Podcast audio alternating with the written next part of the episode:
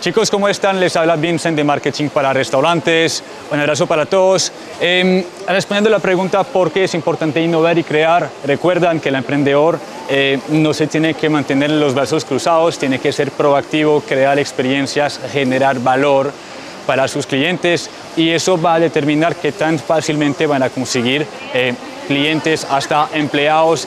Es decir, que siempre nutrense desde adentro para crear hacia afuera. Recuerdan que cuando somos emprendedores no somos únicamente personas que buscan lucrarse, sino también servir en la sociedad, entregar una solución, sea un producto, sea un servicio, y ustedes de esto pueden crear muchas experiencias que van a inspirar a las personas a visitarlos, comprarlos o simplemente hacer negocios. Así que la creación, la innovación hace parte de su rutina, potencienla, ¿sí? el emprendimiento y la innovación son muy, van muy de la mano, eh, la economía se mueve por lo que estamos creando, por la innovación, así que potencianlo, ¿sí? y la mejor manera de potenciarlo es también invertir en ustedes mismos, en conocimiento, en experiencias, en lo que se puedan imaginar, tomen acción, crean y así siempre les va a ir muy bien.